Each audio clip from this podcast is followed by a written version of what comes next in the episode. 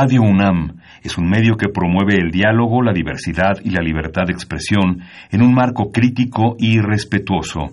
Los comentarios expresados a lo largo de su programación reflejan la opinión de quien los emite, mas no de la radiodifusora.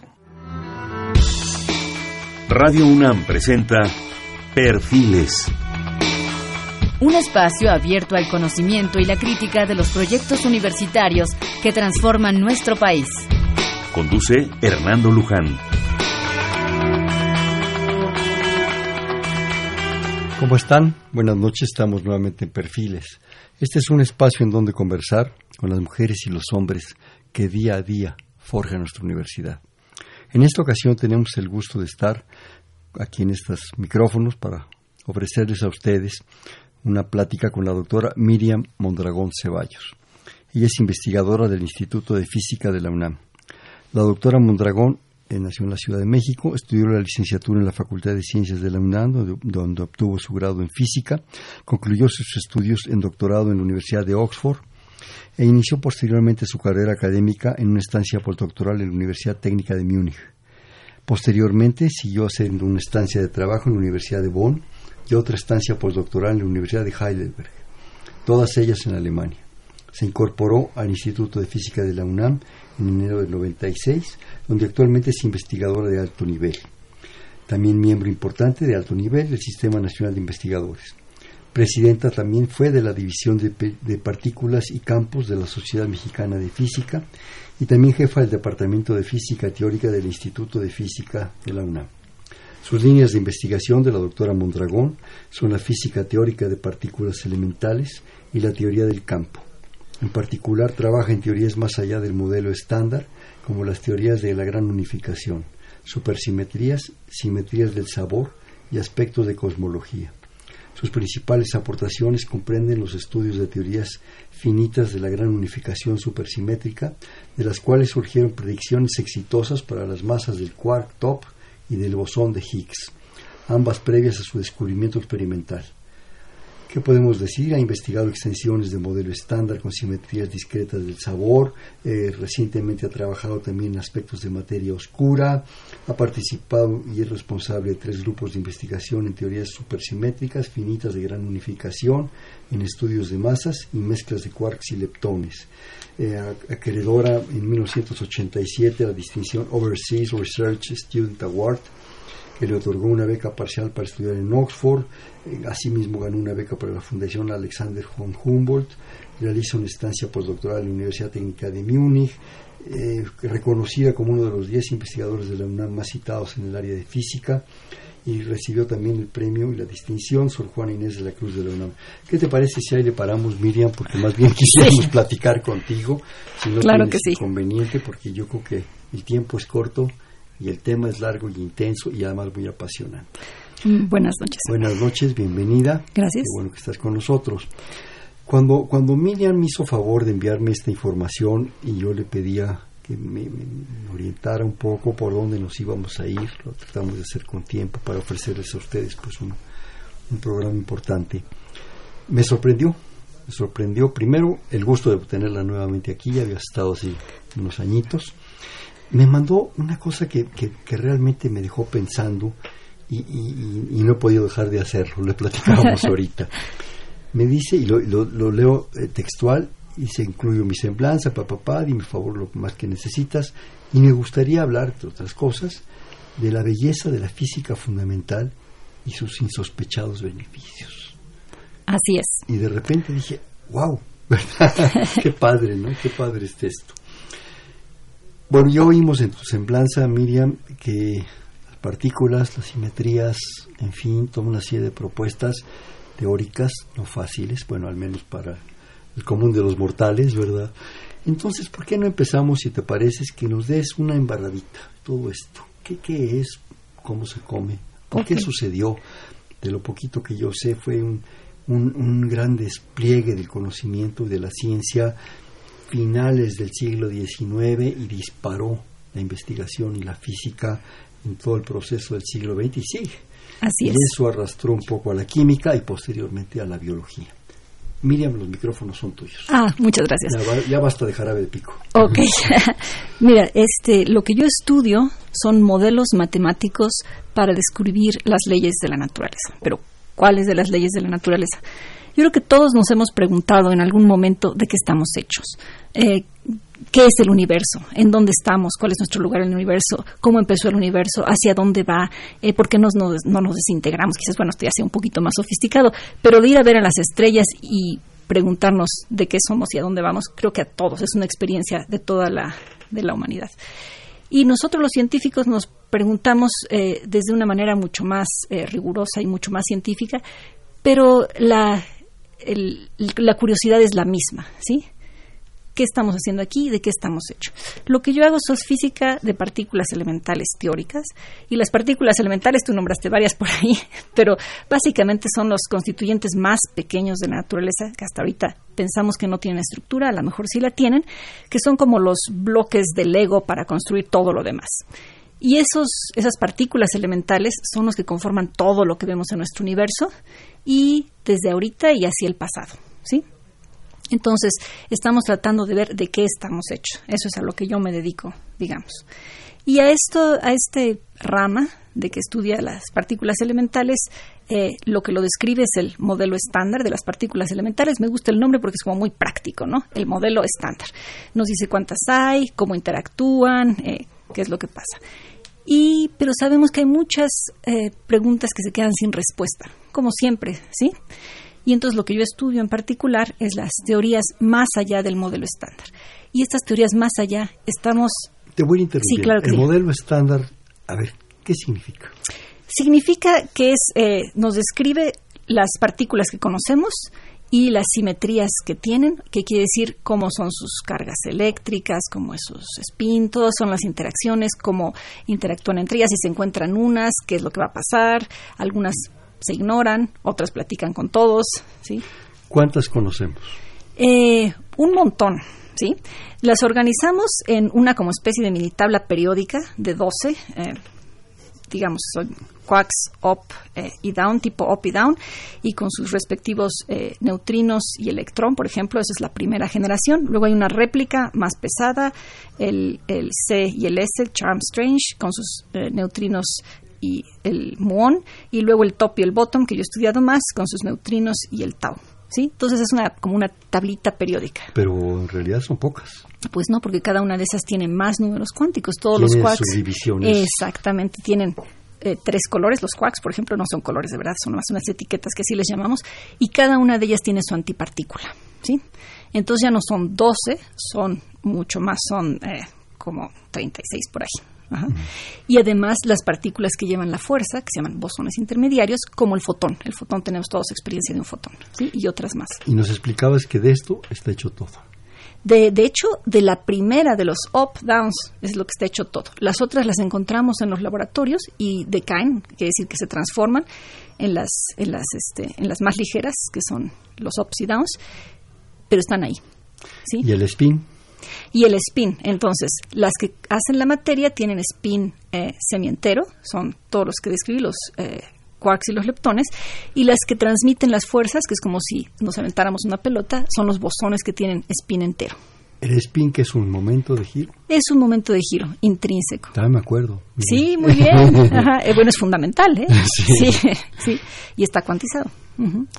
Entonces, esa No, no, no, claro que no, está perfecto. Esa es nuestra, eh, digamos, tablita periódica, cada quien tiene su antipartícula y ahí viene el misterio, el primer misterio, digamos. Lo que nosotros vemos en todo aquí, en este, en este, en esta cabina, en nuestro universo, todo está hecho principalmente de materia. Sin embargo, nuestras ecuaciones matemáticas son simétricas, podría haber igual cantidad de antimateria. ¿Qué es la antimateria? Es un una partícula que es idéntica, digamos, al electrón, tiene una antipartícula que es el positrón, y en lo único que difieren en sus números cuánticos, en este caso la carga eléctrica, por ejemplo. Si se encuentran, se aniquilan y sale radiación. Pero hasta donde vemos en nuestro universo, de repente llega una partícula antimateria del cosmos, las podemos hacer en el laboratorio, pero básicamente estamos hechos todos de materia. O sea, la antimateria no la tienen ustedes, viene no sabemos por qué hay, más materia que antimateria si es que el universo empezó en una en una fase simétrica. Es uno de los misterios. Es por supuesto que hay teorías, pero todavía no tenemos la última. es que existan las dos. Exacto, que existían las dos en la misma cantidad y con idénticas propiedades. Y eso es lo que pensamos ahora, que no pasa, no son exactamente tan idénticas como pensamos. Y entonces eso hizo que dominara en un momento del inicio del universo la materia sobre la antimateria. A este proceso se le llama variogénesis, es un nombre muy pomposo, pero así es, la creación de los variones, ¿sí?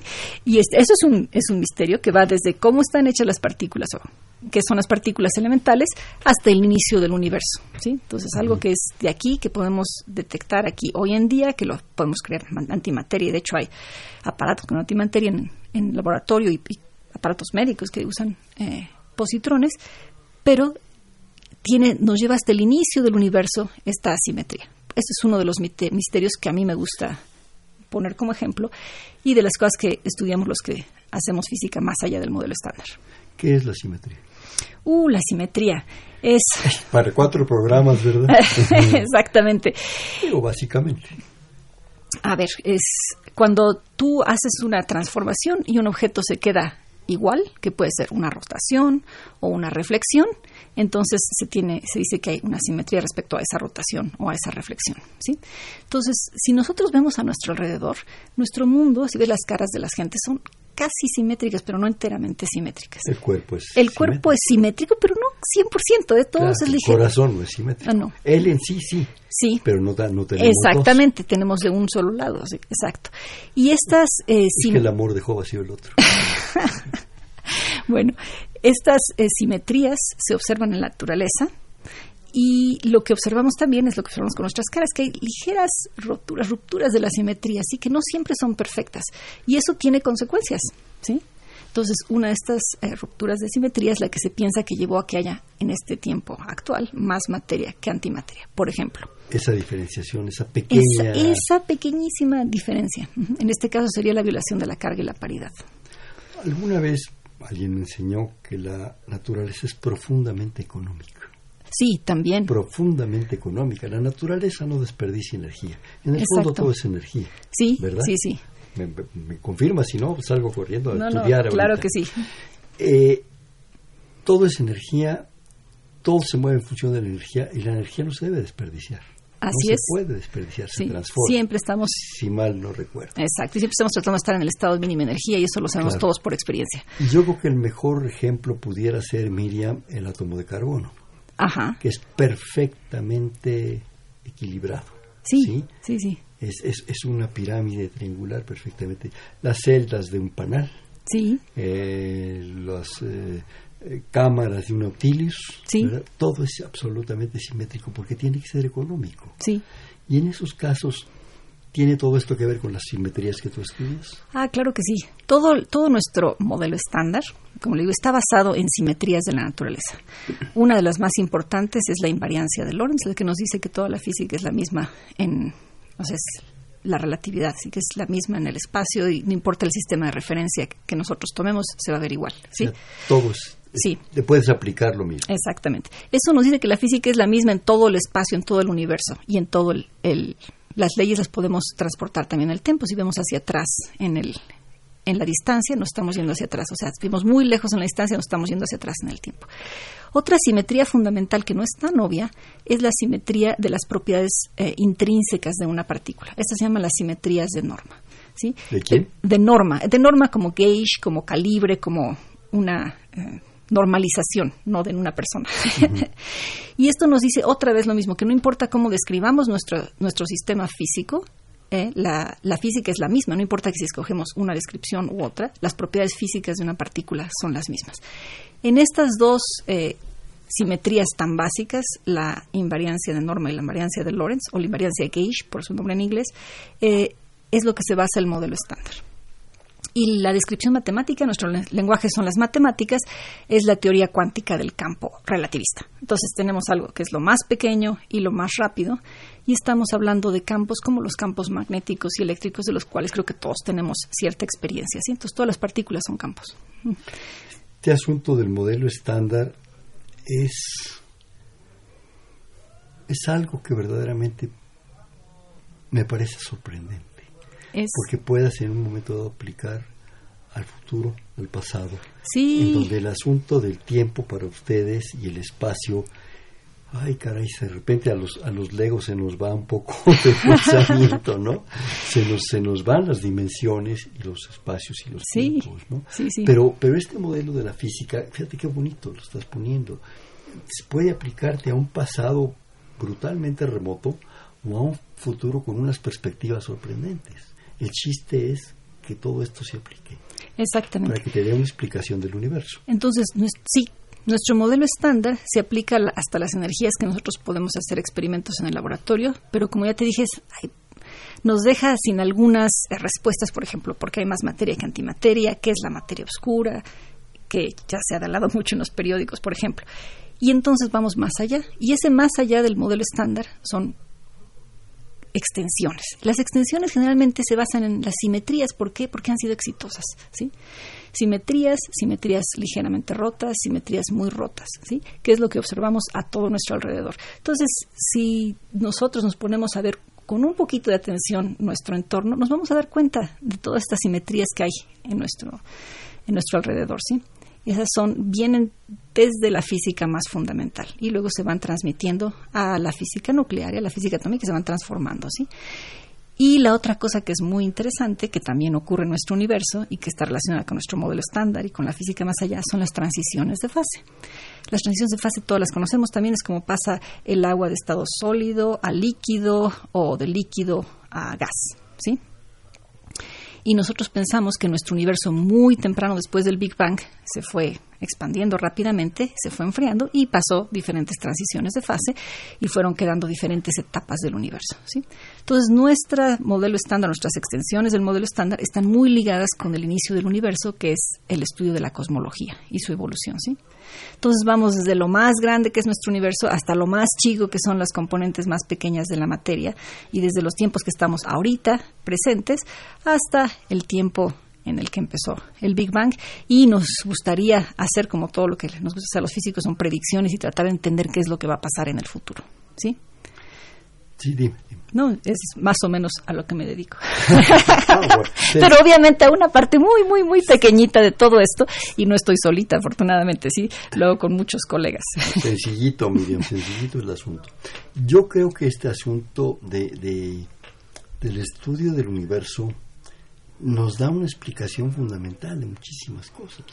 Bueno, es lo que tratamos, sí. Y eso tiene unas aplicaciones realmente sorprendentes.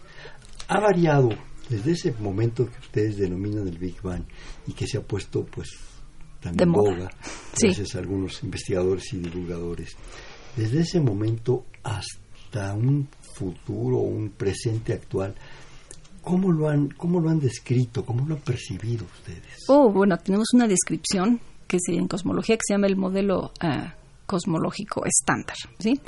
Igual que el modelo estándar de las partículas elementales, son dos modelos estándar diferentes, uno es de cosmología y otro de partículas, también deja eh, preguntas abiertas que no sabemos, ¿sí? Y ahí es donde entra la parte interesante. Hasta hace unos, que será, 15 años, 20 años, la cosmología y la física de partículas, aunque sí tenían por su naturaleza cosas en común, no había mucho traslape entre las dos. Y sin embargo, ahorita hay muchísimo traslape entre lo que es la física de partículas y más allá del modelo estándar y la cosmología, porque estamos hablando de las extensiones del modelo estándar son las que describirían las partículas en eh, energías muy muy altas que solo se alcanzarían al inicio del universo o en eventos extremos como supernovas u hoyos negros. Entonces nosotros pensamos que hay eh, estuvo esta explosión, había una singularidad, el Big Bang, luego un periodo muy grande de inflación y luego se fue enfriando. Y ahí, mientras eh, hubo un periodo en donde había un plasma de quark y gluones antes de que se formaran todos los núcleos, luego la nucleosíntesis donde se fueron formando los núcleos, luego se fueron formando átomos, luego se fue enfriando y expandiendo todo y se fueron formando los primeros eh, objetos y ahí se fue la formación estelar y todo hasta que llegamos hasta que eso está muy dicho a muy muy grosso modo ¿eh? es como muy vago. se sigue expandiendo el universo. Se sigue expandiendo y aquí hay algo interesante. Ahora estamos eh, midiendo que se está expandiendo un poco más rápidamente de lo que se pensaba. Y para que eso suceda tiene que haber alguna presión que esté, digamos, abriendo el espacio. Y a esa energía se le llama energía oscura, ¿sí? A lo cual está totalmente, no sabemos lo que es. O sea, hay modelos, obviamente. ¿No pero no esperaban ustedes que se expandiera tan rápido? No, eso no se esperaba hace unos 20 años, no se esperaba para nada. Y habían calculado que tenía, digamos, un ritmo. Sí, tenía un ritmo y pensaron que no se iba a expandir rápidamente y está, parece que está expandiéndose más rápidamente ahorita de lo que, de lo que se esperaba y dónde sale esa energía para que se expanda más de lo que de lo que la energía residual digamos de la explosión del Big Bang. Ese es un problema abierto sí Y- muy interesante también. Pensando, en un poco proyectando, ¿hacia dónde va? Ay Ay. no sabemos si se expande muy rápidamente eventualmente iría a un lugar donde nada se interactúa con, con nada porque estarían todas las cosas tan alejadas que no habría una causalidad no habrían ¿sí? entonces esa es una posibilidad sí lo que no sabemos es si de repente va a empezar a contraerse hay teorías que dicen que pues a lo mejor se expande ahorita rápido pero a lo mejor después se empieza a contraer sí nos va a apachurrar. pues sí, como unos varios eones. Pero no sabemos. Entonces, ese es la- el punto de hacer mediciones precisas para tratar de entender qué es lo que está pasando. Para que algo se expanda necesitas un referente. Sí, claro.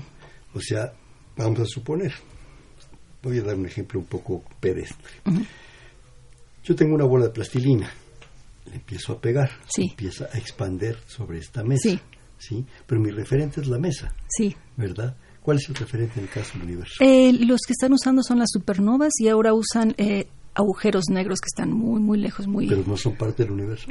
sí son parte del universo, pero uno puede calcular el redshift o la, el corrimiento al rojo y ver si es corresponde con lo que estaríamos esperando de, de la expansión del universo o, o si se están expandiendo un poquito más rápido. Entonces se pueden ver, les llaman candelas estándar, a diferentes distancias y ver cómo es ese corrimiento al rojo. ¿El universo está en un medio o es en sí un medio? El- la definición es de qué es todo lo que es, ¿sí? pero... Eso es de Dios Padre. Eh, ok, exactamente, sí que es la definición antigua. Ahora, la definición moderna es que a lo mejor hay muchos multiversos y que hay una serie de, este, digamos, diferentes como burbujas conectadas donde esas burbujas de jabón que se exactamente sí donde a lo mejor las leyes de la física son diferentes de un cachito al otro sí pero no tenemos acceso a eso De repente me haces pensar, nos ahogamos día con día en unas pequeñeces.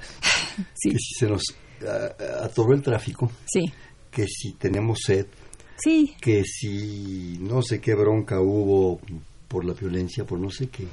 Y de repente cuando, y en este caso concretamente tú, cosa que te agradecemos, nos haces pensar en esas dimensiones, de repente dice ay, sí qué, te pena, pone qué pena nuestra vida, ¿no? te pone en tu lugar, digámoslo así. Pero este y también te saca un poquito, te hace un poquito más magnánimo, digamos, sí. Y más, más humilde, Más probablemente. humilde, o sea, o sea, magnánimo en el sentido que dices, bueno, soy yo pequeñito, o sea, no, no tengo que estarme preocupando por esas. Que se expande el universo, yo pues, trato de comer día con día. ¿no? ¿Qué más haces, Miriam? ¿O, o quieres eh, aumentar algo? ¿Quieres comentar algo más? Sí, lo que quiero comentar es, eh, estamos haciendo todo este esta física muy fundamental, ¿sí? Entonces estamos en la frontera de lo desconocido. Entonces no sabemos cómo es. Nuestra guía son eh, es la, la consistencia matemática, ¿sí? La imaginación y después, por supuesto, la, la confirmación observacional o experimental. ¿sí? Entonces, eso es lo que nosotros nos guía en nuestras modelaciones de física más allá del modelo estándar o de cosmología. Y son cosas que son realmente muy abstractas, son cosas muy rigurosas, los experimentos son muy sofisticados, eh, con mucha precisión. Para ya hacer casos de estos experimentos, nosotros tenemos que extender nuestros sentidos porque no podemos ver a esas distancias tan pequeñas. Entonces se crean estos grandes aceleradores o grandes observatorios, Para telescopios. repetir el experimento, para Tenemos- repetir el modelo. Primero, ten- sí, para poder ah, hacer una hipótesis, eh, diseñar un experimento que confirme esa hipótesis o estudiar algún proceso que nosotros pensamos que está haciendo algo raro y entonces tenemos que repetirlo. Toda la experimentación tiene que ser repetible. Si no, si decimos que encontramos a alguien y alguien no puede repetir el experimento, pues no, no encontramos nada, ¿sí? Entonces, todo esto lleva a un gran desarrollo tecnológico porque eh, no es como que vayamos a la tlapalería y podamos pedir nuestro acelerador, todo se tiene que hacer desde cero, ¿sí? Y aquí es donde vamos a, digamos, a la segunda parte. Entonces, estoy haciendo modelos yo como física teórica, modelos matemáticos que describen leyes de la naturaleza y probablemente física nueva o más bien física desconocida para nosotros.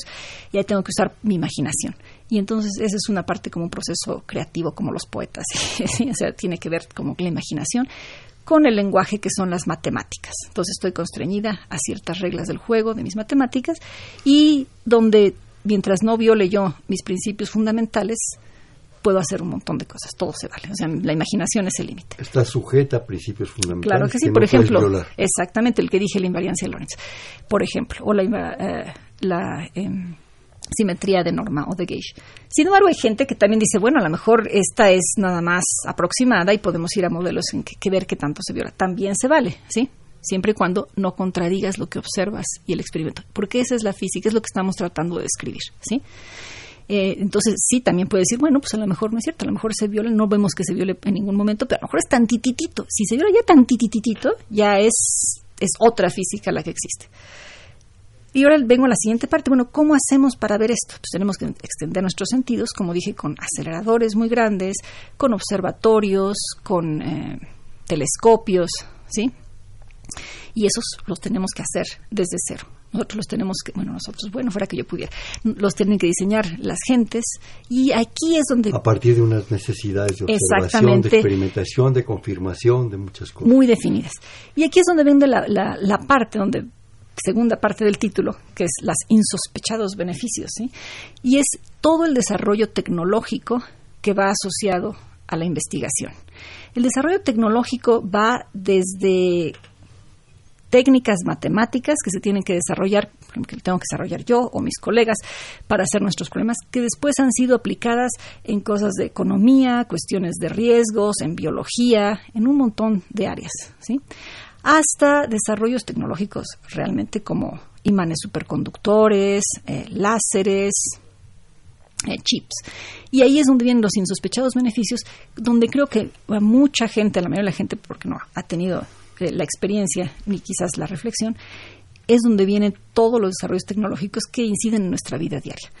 ¿sí? Por este programa, perdón te interrumpo, han pasado gente de física, de muchas áreas, pero ahorita me haces pensar en, ellos, ¿no?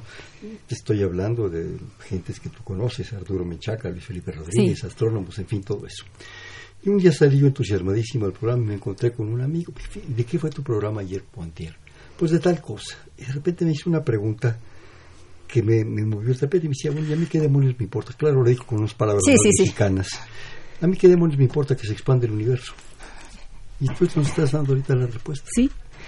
Eh, a la mayoría de la gente no le importa, a nosotros nos importa, pero lo que estoy exactamente, las preguntas que nosotros nos hacemos para llegar a las respuestas conllevan un montón de desarrollo intelectual que es parte de la cultura y que se convierte en parte de nuestra vida diaria sin que nosotros no lo notemos. ¿sí? Aquí estamos hablando en radio, que es una aplicación totalmente directa de la física, ¿sí? Todo lo que son nuestros sistemas de telecomunicaciones, la luz, así, los focos, ya para decir cualquier otra cosa, pero todo lo que es el internet, los teléfonos celulares, los sistemas de GPS, ¿sí? Esos han hecho nuestra vida más amable en la mayoría de los casos, yo diría que prácticamente en todos, ¿sí? nuestra calidad de vida. Y luego hay otras cosas insospechadas como eh, desarrollos en física médica, los aparatos de resonancia magnética, la imagen por resonancia magnética, que son aplicaciones directas de la mecánica cuántica, por ejemplo, o la tomografía por emisión de positrones, que son las antipartículas de los electrones. Los rayos X, Los rayos X, simple y sencillamente, ¿sí? La medicina nuclear, las terapias de hadrones para curar el cáncer, ¿sí? que pueden depositar la energía muy, muy precisamente en donde está el tumor sin dañar los tejidos aledaños y que se usan eh, para tumores que están en órganos eh, vitales o para, por ejemplo, para irradiar a niños, ¿sí? que tienen, que son muy, muy, muy delicados. Entonces, todas esas cosas son desde las cosas muy normales de nuestra vida cotidiana hasta cosas que nos hacen que nos mejoran la calidad de vida, como todos estos desarrollos en física médica, pasando por los microchips y todo lo que se te ocurra, los láseres y todos los desarrollos de superconductores, un montón de aplicaciones. ¿sí? Y todas estas, es lo el énfasis que yo quiero hacer, vienen de que algunos cuates a mediados del siglo XIX, finales del siglo XIX, mediados, ¿no? Faraday, después Maxwell, y al mismo tiempo los matemáticos eh, franceses por Lord Heaviside, se pusieron a estudiar el electromagnetismo, digamos. Y después la mecánica cuántica, Heisenberg, Dirac, Schrödinger, ¿sí? Se calcula que el 30% del Producto Interno Bruto de Estados Unidos viene de aplicaciones de la mecánica cuántica, como las que estaba yo diciendo. 30%. O sea, un tercio de... Un tercio del Producto Interno Bruto. 30 centavos de cada dólar. 30 centavos de cada dólar son aplicaciones, por ejemplo, de microprocesadores, computadoras, que son mecánica cuántica, láseres, desarrollos tecnológicos. desarrollo científico. que están ya embebidos en nuestra vida cotidiana. ¿sí? Entonces eso creo que es poco sabido en general por la gente y creo que es importante que lo sepan porque empezó con personas que se empezaron a cuestionar por qué pasaba algo cuando ponías un campo eléctrico y uno se inducía un campo magnético por allá y tenías un campo eléctrico como estaban conectados. Por ejemplo, ¿sí? En la belleza de las ecuaciones matemáticas. Y todo el que sabe matemáticas y ve las ecuaciones de Maxwell dice, ah, qué bonitas son. es cierto, es cierto. Y el demonio más. Es el único demonio bonito. Exactamente. Todo el mundo lo dice, ah, qué bonito, sí. Entonces, de esa belleza, de esa simetría, ¿sí? Que apela a algo que tenemos metido en el cerebro, las matemáticas, van saliendo las aplicaciones que hacen nuestra vida más amable, más interesante, más larga, más sana, más amena. ¿sí? Y creo que eso es importante decirlo. Ah, hay otros aspectos interesantes de cómo se hace la ciencia hoy en día, que se hacía muy diferentes en, en los tiempos, digamos, de Faraday, y es que la ciencia es muy colaborativa.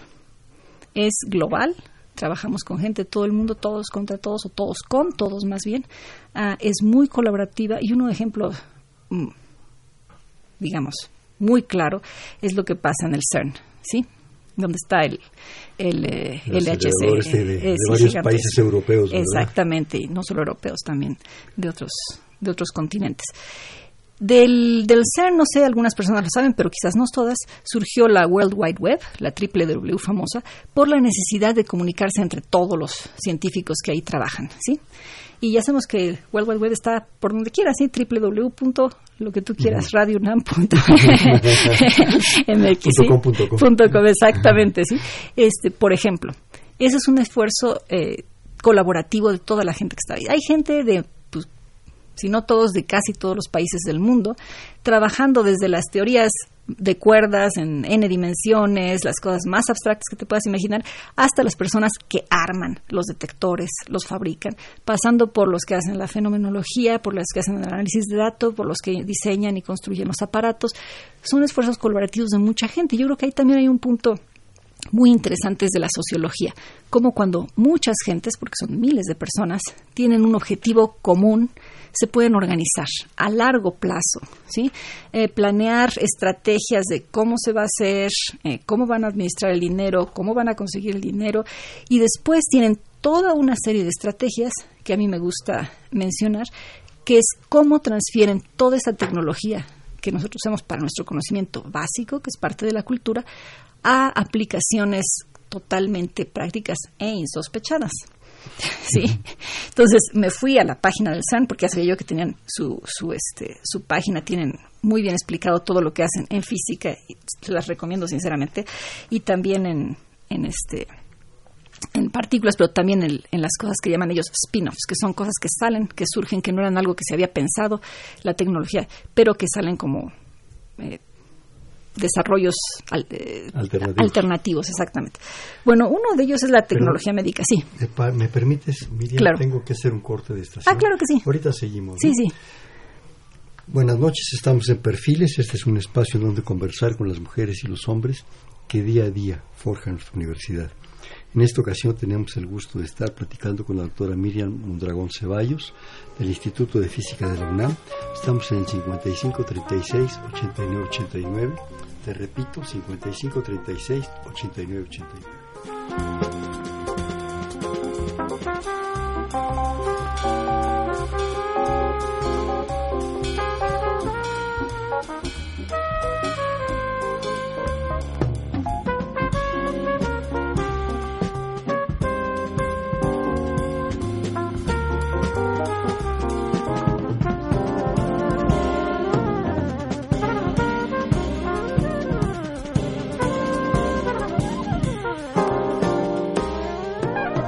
Buenas noches, estamos en Perfiles, un espacio en donde conversar con las mujeres y los hombres que día a día forjan nuestra universidad.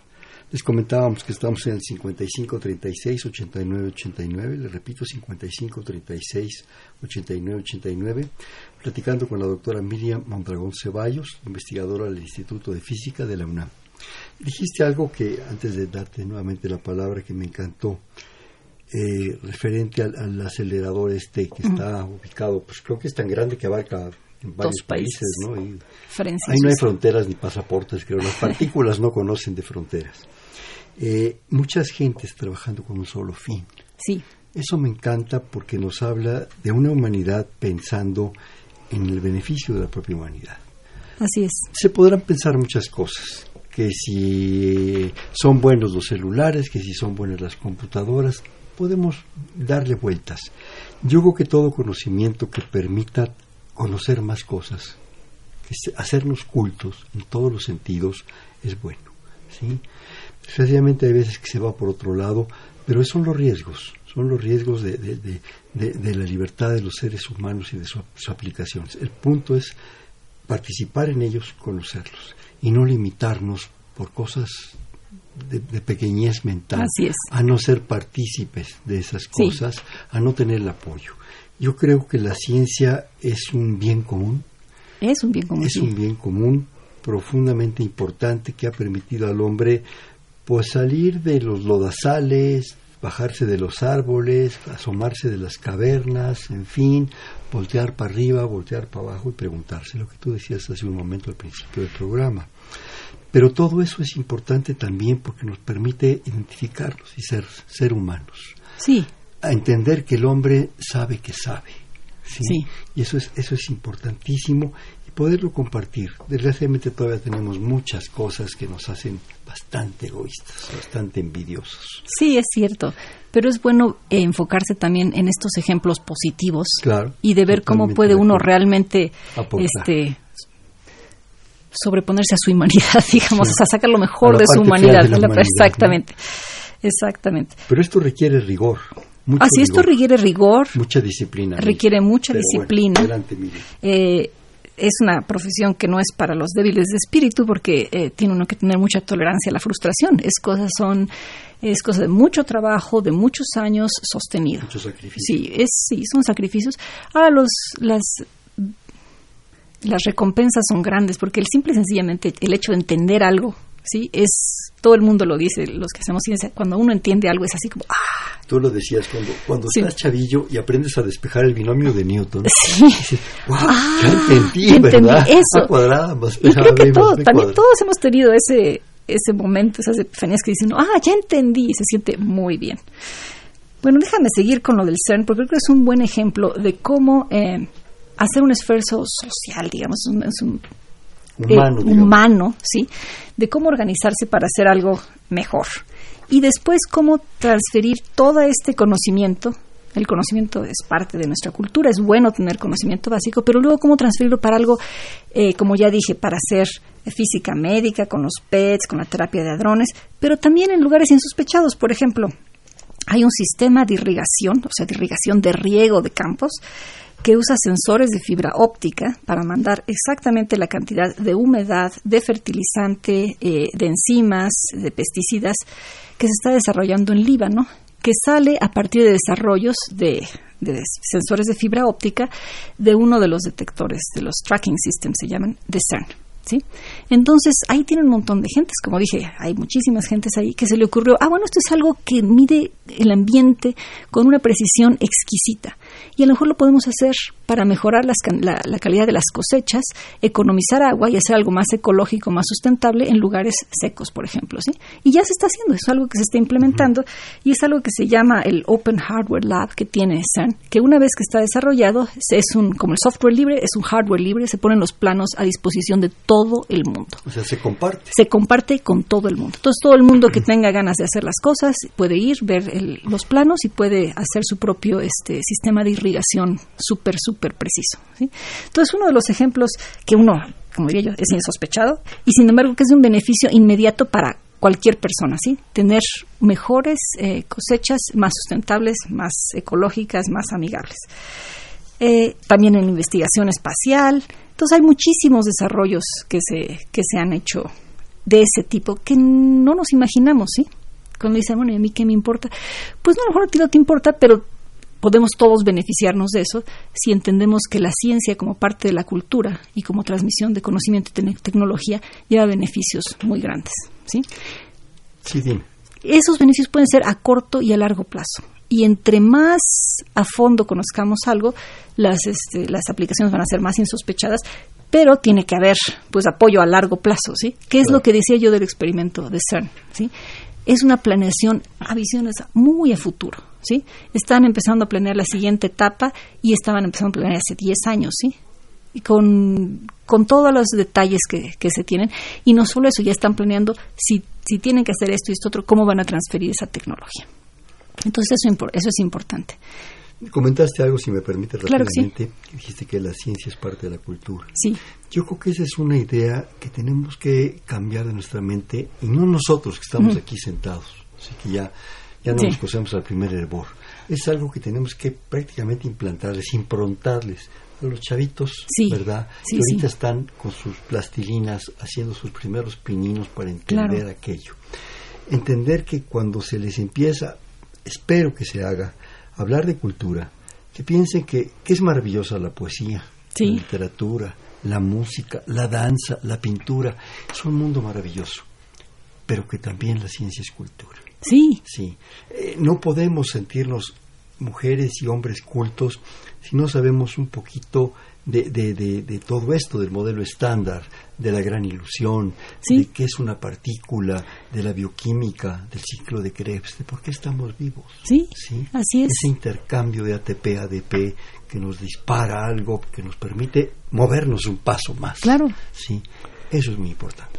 Es muy importante y eh, cuando yo doy pláticas como parte de mi trabajo en la UNAM doy muchas pláticas en los SHs o en las prepas y me encanta.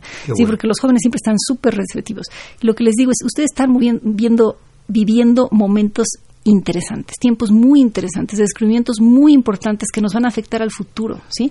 Entonces, no, no digo que se dediquen a la física o las matemáticas, pero entérense, entérense de qué están pasando, entérense por qué es importante detectar una onda gravitacional, entérense por qué es importante eh, sacar, eh, deducir la masa del bosón de Higgs, entérense por qué es importante que haya más materia que antimateria y entérense cómo ha afectado todo esto y cómo nos va a afectar en nuestra vida cotidiana, ¿sí? Es parte de la cultura, igual que uno se entera del impresionismo, en la pintura, sí, son, son tiempos muy, muy bonitos los que estamos viviendo. ¿Me permites un segundo, Miriam, por favor? Eh, nos habla Benito Díaz desde satélite y comenta, querría saber, y la pregunta, si existe la posibilidad de más de un Big Bang y si hay forma de probarlo. Bueno, hasta ahorita eh, no hemos más de un Big Bang, digamos, en una línea del tiempo, hasta ahorita nada más podremos llegar hasta el que conocemos, digamos, porque ahí es una singularidad y antes del Big Bang no sabemos qué hubo. Hay teorías que precisamente porque pasan por esta singularidad no, no, se pueden probar, que dice que realmente sí, que había una serie de Big Bangs y Big Crunch, o sea, que había un Big Bang, se expande el universo, se vuelve a ¿no? a, comprimir, ¿sí? Y se vuelve a ser una, una, singularidad y vuelve. Entonces son, son universos como periódicos, ¿sí? Entonces sí hay modelos, lo malo es que no podemos probarlos, probarlos, ¿sí? Pero de que a la gente se le ocurren, claro que se le ocurren, se le ocurren esas y muchas cosas muy interesantes, ¿sí? Claro, es parte de la imaginación. Es parte de la imaginación, pero ahorita no hay manera de probarlo porque pasa precisamente por una singularidad, entonces no tenemos manera, entonces nomás sería indirectamente. Entonces es una área abierta de la investigación. ¿Qué había antes del Big Bang? Yo creo que estás tocando un punto, Miriam, si me permites, muy importante. Y yo quiero suponer, lo sé con cierta mm. certeza, que muchos jóvenes nos están escuchando. Ojalá. Cuando, cuando de repente eh, nos preguntamos, todos nos lo hemos preguntado, híjole, tengo 14 años, 15 años, ¿y ahora para dónde? Ya cuando le quitan a uno la secundaria y tienen que sí, las áreas de la prepa, yo creo que aquí tienen un campo maravilloso, nada más que con las condiciones que tú decías. Mucha disciplina, mucho rigor, mucha entrega, muchas posibilidades de, de, sacrificarse, diría yo, para todo esto, pero, pero es sorprendente lo que se puede lograr. Sí, es, es una profesión, como dije, sí es sacrificada y sí es rigurosa, pero también es increíblemente interesante, ¿sí? no solamente de lo que hacemos día a día, porque siempre estás haciendo algo nuevo. Claro que hay cosas rutinarias, tienes que hacer las matemáticas, tienes que hacer el cómputo, pero siempre estás investigando cosas nuevas, cosas diferentes, siempre te estás al borde del asiento ahí pensando cosas, ¿sí? Eh, conoces a mucha gente, si intercambias ideas, eh, te abres tus horizontes, es muy interesante. Y también es importante decirles que se hace mucho en México, ¿sí? Entonces, desde que yo empecé a estudiar, ahora se ha avanzado muchísimo en física en todas las áreas en México y en particular en mi especialidad, pues muchísimo. Sí, había muy poquita experimentación en esta área cuando yo empecé y había prácticamente nada de física más allá, muy poquitita física más allá del modelo estándar. Y ahorita tenemos grupos eh, compitiendo a nivel internacional, teóricos y experimentales. Y también muy interesante, tenemos ya transferencia de tecnología aquí en México para cosas de la vida cotidiana. Entonces aquí tengo unos ejemplos. Mm, eh, mejoras a la infraestructura de cómputo, al manejo de datos, de, volúmenes gigantescos de datos, desarrollos en física médica. Estoy hablando de cosas que ya se hacen aquí en México. Desarrollos de detectores por mexicanos que impulsan electrónica rápida, desarrollo de instrumentación espacial y globos estratosféricos que nos permiten ver cómo está la atmósfera, ver la Tierra desde arriba. Eh, desarrollo de detectores para medir contaminación en agua, eso se está haciendo con los detectores que se usan para buscar materia oscura, o sea, con la tecnología que se desarrolla por ahí, fechación y estudio de objetos arqueológicos y objetos de arte. Entonces, lo nuevos materiales. Nuevos materiales, un montón de cosas que ya se están implementando aquí en transferencia de tecnología hasta de segunda generación. Llegan aquí a la UNAM, porque tenemos buenos grupos, y de aquí ya se van pasando a otros, a otros lugares de, de México. Entonces, estamos ya llegando a esa a esa etapa de transferencia de tecnología en México. A mí se me parece muy, muy interesante y muy, muy bonito. Pero, pues, necesitamos gente, ¿sí? A ver, Miriam, llegar a eso fueron muchos años. Muchos la ciencia en México es una ciencia muy joven. Sí, sí No es tan tan antigua y tan prestigiada como en muchos lugares de Europa, de los Estados Unidos. Es una ciencia joven la Facultad de Ciencias, donde se forma, donde estuviste formada y muchas otras gentes, eh, se separa de Filosofía y Letras en 38. O sea, es un poco más autónoma. Hay antecedentes extraordinarios, don Manuel Sandoval Vallarta y tantas gentes que hacían un esfuerzo muy personal y a veces sorprendente que lo hicieran. Realmente llegó que tenemos de ser ciencia profesional en México, que será 100 años. Probablemente. Más o menos. más o menos por discusiones. Llegar a esto ha costado mucho. ¿Sí? Y seguir en ese camino que tú nos, nos, nos instruyes, nos, nos eh, asesoras en este momento, significa mucha entrega, mucha gente formada de un altísimo nivel. Sí, sí. No solo aquí en México, que también se forma gente ya de muy alto nivel, sino que vayan a compartir ideas a, Europa, a Estados Unidos, a muchas partes, a Sudamérica se están haciendo cosas sorprendentes. Entonces, todo eso implica que eh, este apoyo debe darse. Claro. Debe darse profundamente, no escatimarse nada. Muchas veces yo lo he dicho en este programa que hacer ciencia es muy caro, muy caro. pero no hacerla es más caro. Mucho más caro. Exactamente. Pero además no lo estamos inventando. Tenemos ejemplos de los últimos 20, 30 años que nos lo han demostrado. Brasil, España, Corea, todos estos países que estaban pues en, ahí en el medio pelo, veámoslo ahora cómo están. Sí, sí, sí, sí. Sorprendentemente. Entonces, pensemos en apoyar a la ciencia y el conocimiento y su desarrollo, la investigación y sobre todo la enseñanza de la ciencia. Claro que sí, la educación en general, ¿sí? Nuestro mejor nuestros mejores recursos son los niños, todos los cerebros que tenemos ahí, ¿sí? que necesitan ser educados, la educación y después entrenar a los científicos cuesta mucho dinero, pero como tú dices, no tener científicos cuesta muchísimo más. Y a la larga lo sume uno en el retraso, ¿sí? Entonces necesitamos invertir mucho dinero, tener plazas para los jóvenes, ¿sí? Pues no se nos van a ir, se van a ir a otros lugares donde los aprecien les den mejores oportunidades de trabajo. Y ahorita tenemos ya tenemos masa crítica en algunas áreas como la mía y en algunas otras, no solamente la mía, en muchas otras, en las que ya se pueden hacer nuestros desarrollos propios, ¿sí? Pero pues necesitamos inversión, necesitamos plazas para los jóvenes, necesitamos apoyo sostenido a la educación, a la ciencia, a la tecnología, ¿sí? Y que la gente vea que es algo benéfico, es algo bueno, es parte de la cultura y no solo eso, nos deja muchas derramas, eh, como decían los beneficios colaterales, ¿sí? Todos los beneficios colaterales que da eh, la educación, la cultura, la ciencia, la tecnología. ¿sí? Como espero haberles dado a entender, van desde cosas muy, muy aplicadas, ¿sí? hasta cosas que se pueden aplicar en la agricultura, sí, cosas muy muy específicas, muy sofisticadas, láseres así de muy alta potencia o imanes superconductores, a cosas totalmente básicas que usamos en nuestra vida diaria, ¿sí? Miriam, el futuro. ¿Qué esperas tú de todo esto? ¿Qué, percibes en tu, tus momentos de soledad con tu café en tu oficina, verdad, frente a tu pizarrón y tu computadora? Supongo que una gente como tú sensible, inteligente, tiene muchas reflexiones, compartiendo con los amigos, con los compañeros, con tu esposo, en fin, muchas reflexiones de, bueno, ¿y a dónde vamos? ¿Qué esperamos? ¿Cuál es el futuro? Compártelas, por favor. Mira, tenemos un gran potencial. Yo creo que tenemos un gran potencial en gente, en innovación, en ideas que tiene que apoyarse. Entonces, estamos en un momento en que es importante que se siga apoyando a la ciencia, ¿sí? y a la tecnología, a la educación, ¿sí? Y no nada más tenemos que dejar esa mentalidad de pensar en sexenios, la verdad, porque es así como pensamos en muchas cosas aquí en México, sino programas a largo plazo, con visiones a largo plazo. Y la otra cosa que tenemos eh, que pensar es que todo ese potencial se desarrolla siempre que haya redundancia. Entonces no podemos apoyar un proyecto versus este otro proyecto. Voy a apoyar mi proyecto que me guste el A y el B no. En los países que se han desarrollado mejor, apoyan un montón de cosas, así como que riegan todo el pasto, no nada más una parcelita, ¿sí?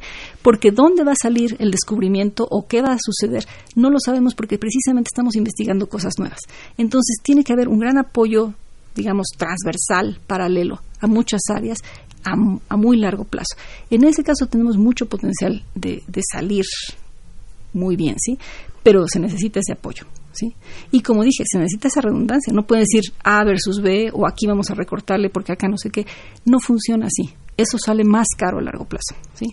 Y luego recuperar todo eso es muy muy difícil. Todo lo que se dejó de apoyar o todo lo que se pierde recuperarlo es muy difícil. Entonces es, es importante que, que veamos esa visión a largo plazo y esa visión de que es algo benéfico a largo plazo para todos, ¿sí?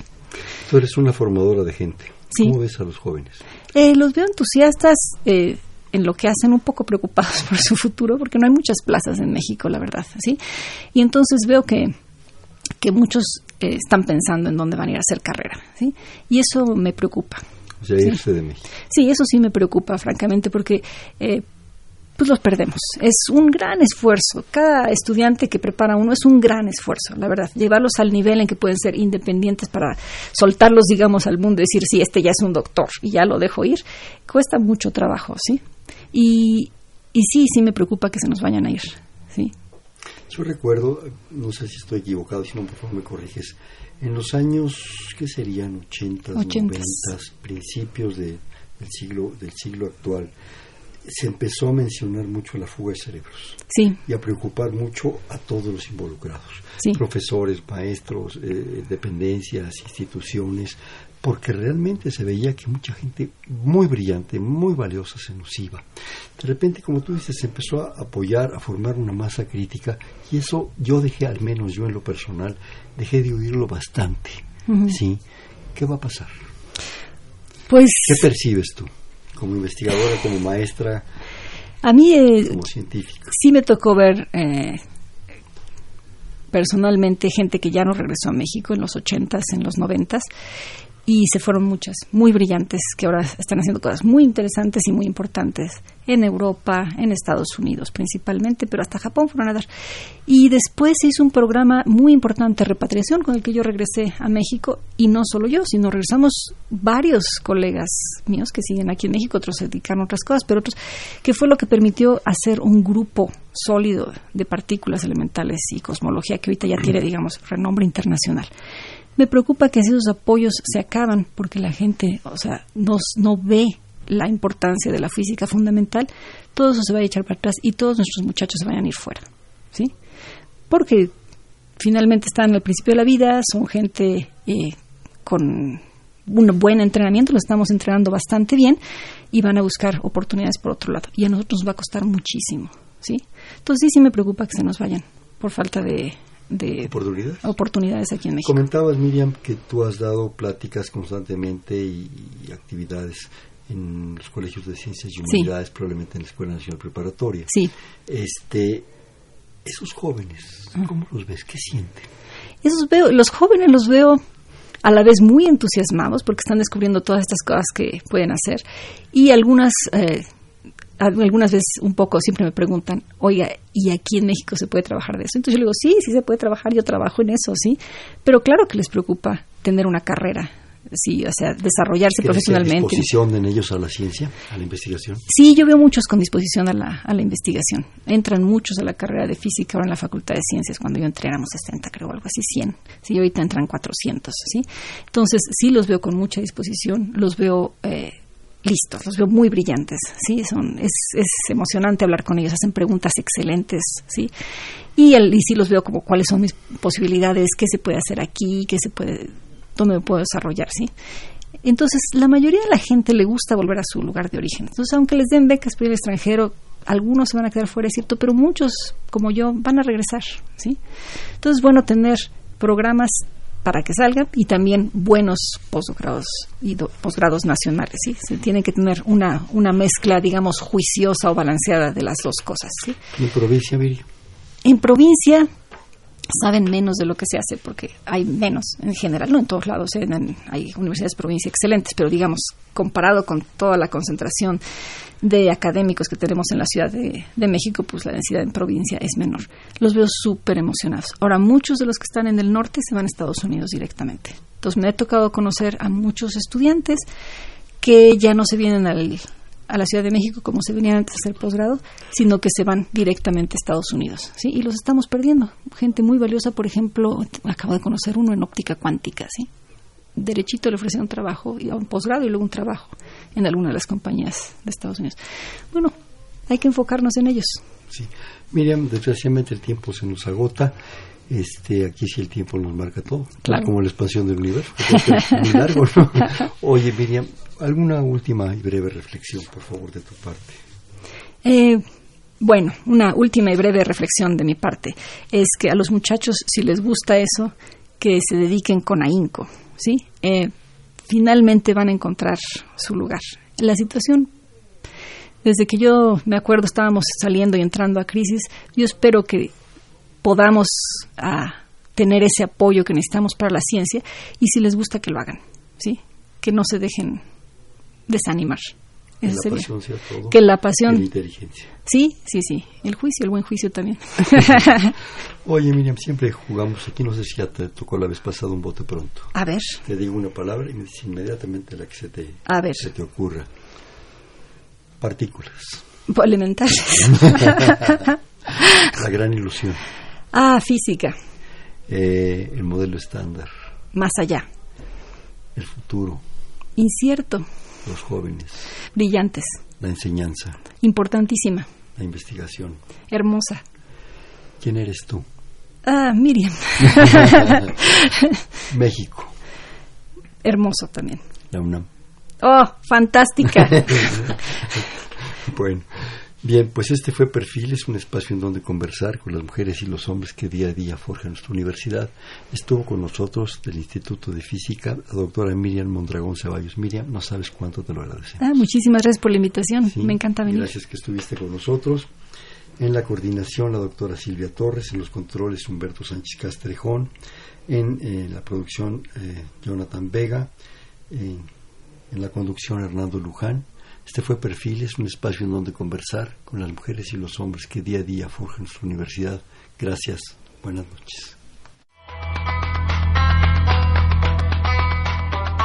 Perfiles, un programa de Radio UNAM.